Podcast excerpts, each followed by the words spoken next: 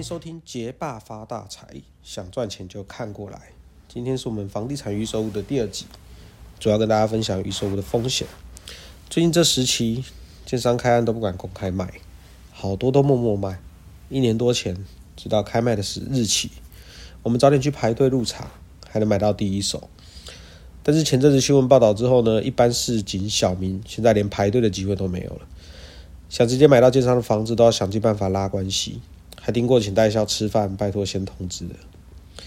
好不容易买了预售屋了，就可以依照我们上级的操作方式套利赚钱。那这时候我们务必要留意风险的控管。哦，以我个人的经验，预售屋最大的风险就是交屋。在投资的操作上，宁可在换约时的这个期间小赚或平赚，让给其他人。好，我们也不要拖到最后来做交屋这个动作。举个例来说吧，假设你手上有间成交价大约一千五百万的预售屋，你肯定会想卖到市场的最高价。比如说，现在市场很多人开价一千七百万在销售，你应该会想说，那我就开个一千八百万，慢慢卖，可以赚个三百万。没赚到的话，就慢慢等到交屋吧。但是换约期间的成交价一千八百万，跟交屋的成交价一千八百万是完全不同的事情。换约期间。这三百万的价差呢，大约都是赚的，可能就扣个所得税。啊，最近新法嘛，吼，税可能再重一点，扣个四十五趴的一个房地合一税。但是其实如果拖过了最后换约需要交屋呢，那交屋后的相交易成本呢会相对提高很多。第一个，交屋后呢，我们会需要中介帮忙带看介绍，原本目标一千八百万，估计还要被杀个价，好不容易成交了，还要缴四趴的中介费，大约七十万给中介。第二，交屋之后就要开始贷款喽。当你开始贷款后，你又成交给下一个卖家之后呢？买家之后呢？因为我们通常三年内就会缴清房贷，多半呢我们还要再给银行十几到二十万的预约金不等，呃，违约金不等。好，另外当然就是还有房利和预税的部分的。这些零零总总扣下来呢，我们本来想要一千八百万成交的，实际入贷获利的价差呢，可能也才一百万左右。而且交屋后的时间成本是很高的，在等待成交的这段时间，我们每个月要负担房贷的利息、社区管理费等持续付出的成本。好，以投资的角度是相当不划不划算的。另外，许多投资客手上呢都不止一间预售啊，交屋后呢每间都要贷款的话，也要考考虑你的收支比，看银行可不可能贷给你这么多钱。举个例来说呢，我周边很多人的收入大概都在两百到两百五十万之间，大概最多可能贷个两千五百万左右，哦，也就是大概两到三间左右的金额啦。如果你本身在预售阶段，你又开杠杆，好贷信贷的话，你的收支比会卡更紧，到时候交屋你搞不好只剩持有一间到两间的空间，哦，整个资金的流通就会非常非常卡。好，几年前呢，我自己在投资的时候，本来还想说没有高价转约成功，交屋后我就拿来租人，哦，等起飞。但是要出租就会需要装潢，新成屋的装潢其实也是也是一笔不小的费用啊，而且这笔费用几十万甚至上百万，还不是房贷，我们不能贷款，需要额外的支出。这这笔支出用租人的租金来回收，也是要好长的一段时间。整体来说啊，投资的效益真的很低。以我身边许多投资预售屋的朋友，哦，年薪两百五十万来说，蛮多朋友啊会去信贷，再加上自己的原本就能够负担的钱，哦，很多人都可以投资，一个人就可以投资三到五间预售屋，都还是蛮轻松可以负担的哦，而且有赚钱就出，有赚钱就出，哦，投报率相当不错。但是只要一两间没有换约成功要交屋的话，其实他们就很头大，影响这个资金的流动性。了解预售屋买卖的规则和需要留意交屋风险之后呢，我们再来就要选择好转手的预售屋了。以竹北来说，我个人注重的是排序是不要二楼哦，大于建商，大于地点。好，当然呢，我们都知道好的建商加上好的地点肯定是不败的预售屋啊。这种通常呢不管价格哦，以竹北来说能买到呢，一定要赶紧去入手一间。但即便这样的情况下，我个人建议不要买二楼。那首先，我们先讲不要买二楼这件事啊。市场上对于二楼的抗性非常高啊，所以我个人在操作上不论如何都不会投投资二楼。二楼的抗性大约可以分为几个啊？首先是露台的部分，现在年轻人多半不喜欢露台，老一辈的人还会觉得露台是一个额外的空间。但是现在的人会担心呐，露台要承接上面楼层可能落下的各式各样的东西，一个不小心邻居想不开的话，立马变凶宅。甚至有的建商露台要另外计价卖。哦，除了露台以外呢，二楼还有印象中的管线问题。我本身对于建筑还有管线是完全门外汉呐。每次看屋，建商总说他们现在已经有什么各式各样的工法来解释跟说明二楼是没有早期的管线问题。但不论真相如何啊，二楼会有管线问题的刻板印象在市场上还是一种抗性。其他二楼的抗性还包括楼层太低啊，很容易被外面吵到啊，或是隐私等问题。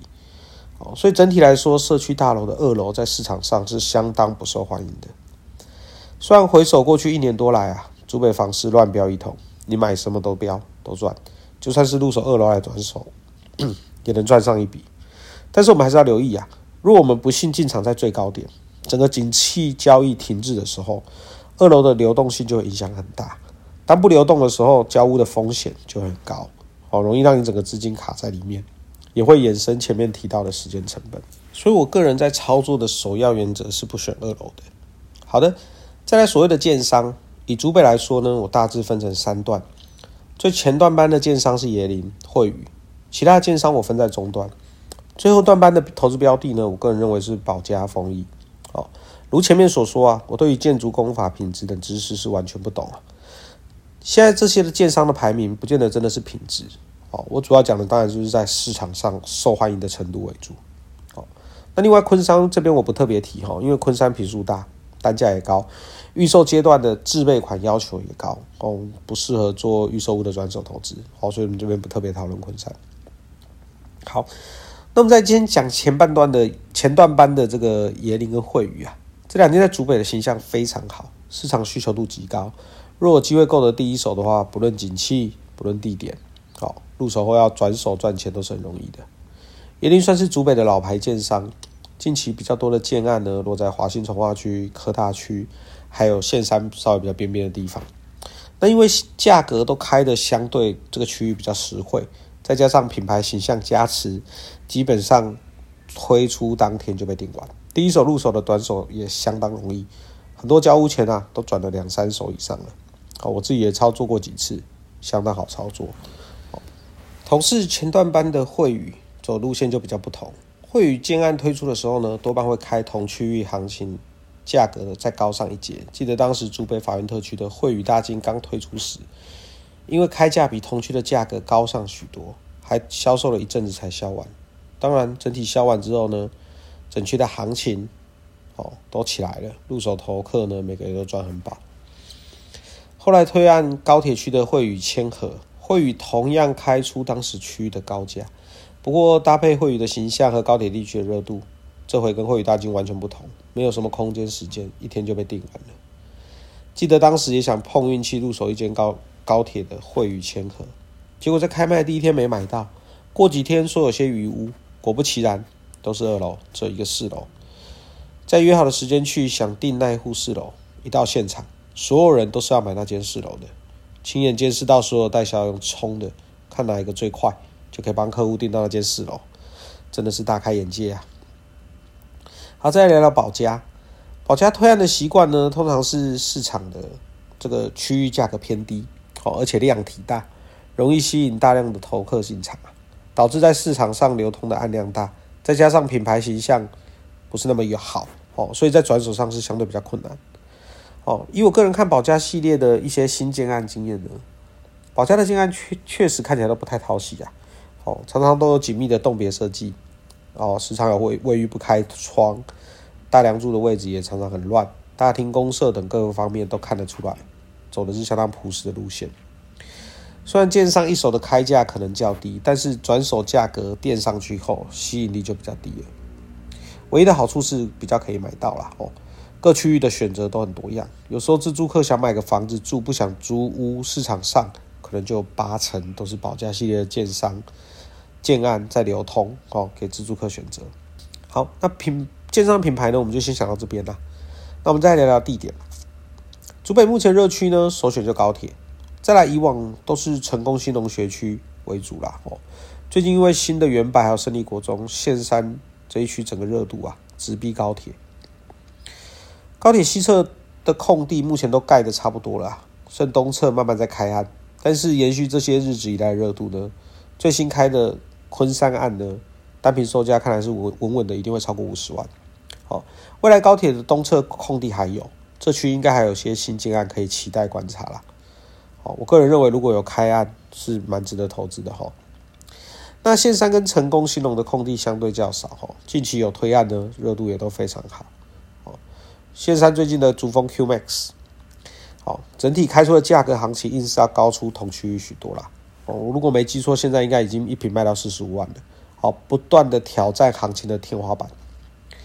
因为一直要创造新天花板的缘故呢，竹峰 Q Max 是现在少数哦接待中心哦，我们走进去还可以买到第一手的预售屋。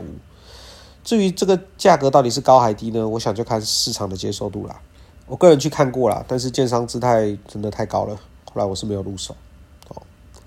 其他比较偏一点地区，比如说华新筹划区，我会建议有前段班的建商，好，我们再入入手做预售屋的投资转手。